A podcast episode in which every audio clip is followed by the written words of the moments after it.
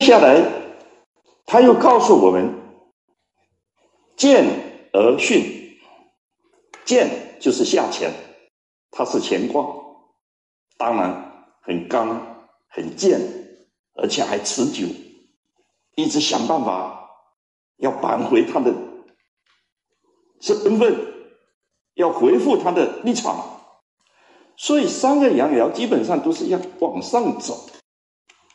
走到他原来的位置，这样才是君子应有的修养。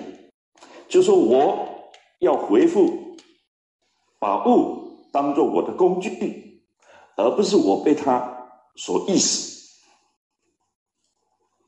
刚中而自行。什么叫自行？就是按照小旭的道理，能够得到实际的施行。你还是行得通的，因此他说乃亨，就是因为你处在这种状况之下，只要你改变心意，只要你端正你的观念，只要你养成良好的习惯，那你自然呢，你还是可以走上正道，所以才给你一个字叫做亨。这个亨呢，不是原来就带来的。而是你要去改变你自己，你才能够达成的一种境界。整个的卦象就是密云不雨。那为什么密云不雨呢？因为上往也，往就是往上的意思。易经往上叫做往，向下叫做来。往来往来，上往也就是说，下面这三个阳爻，它都要往上走，可是被六四这个阴爻把它挡住了，把它制止了。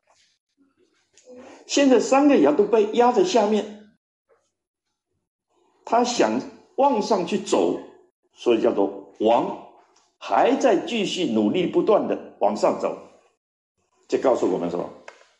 告诉我们小小的积蓄，虽然买这个也不够，做那个不行，少少的资源，虽然怎么分配大家都是不满意，没有关系，把它当做是个过程，你还不断的充实自己，不断的继续努力，你还是可以把的小序做大。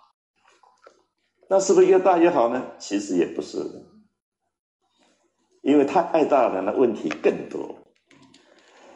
自我西郊就是说，现在风它吹的风向，你就知道了。你是不用急的要等下雨，你忍耐着，你充实你自己，自然将来会突破的。人们常说天道酬勤，小序卦的彖辞就告诉我们。只要努力争取，耐心等待，终会获得亨通。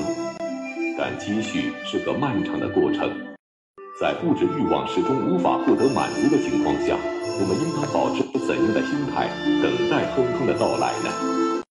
小序卦的大象给了我们怎样的启示呢？